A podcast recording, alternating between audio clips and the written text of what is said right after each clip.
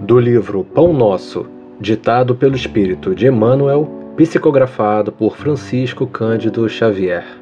Lição 75: Murmurações. Fazei todas as coisas sem murmurações nem contendas.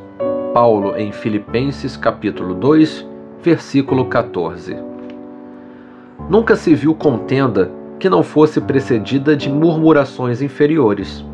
É hábito antigo da leviandade procurar a ingratidão, a miséria moral, o orgulho, a vaidade e todos os flagelos que arruinam almas neste mundo para organizar as palestras da sombra, onde o bem, o amor e a verdade são focalizados com malícia. Quando alguém comece a encontrar motivos fáceis para muitas queixas, é justo proceder a rigoroso autoexame, de modo a verificar se não está padecendo da terrível enfermidade das murmurações. Os que cumprem seus deveres na pauta das atividades justas certamente não poderão cultivar ensejo a reclamações.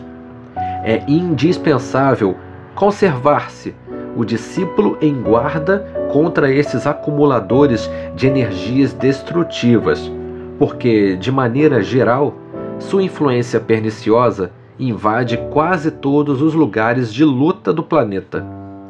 É fácil identificá-los. Para eles, tudo está errado, nada serve. Não se deve esperar algo de melhor em coisa alguma. Seu verbo é irritação permanente.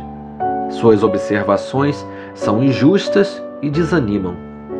Lutemos, quanto estiver em nossas forças, contra essas humilhantes atitudes mentais.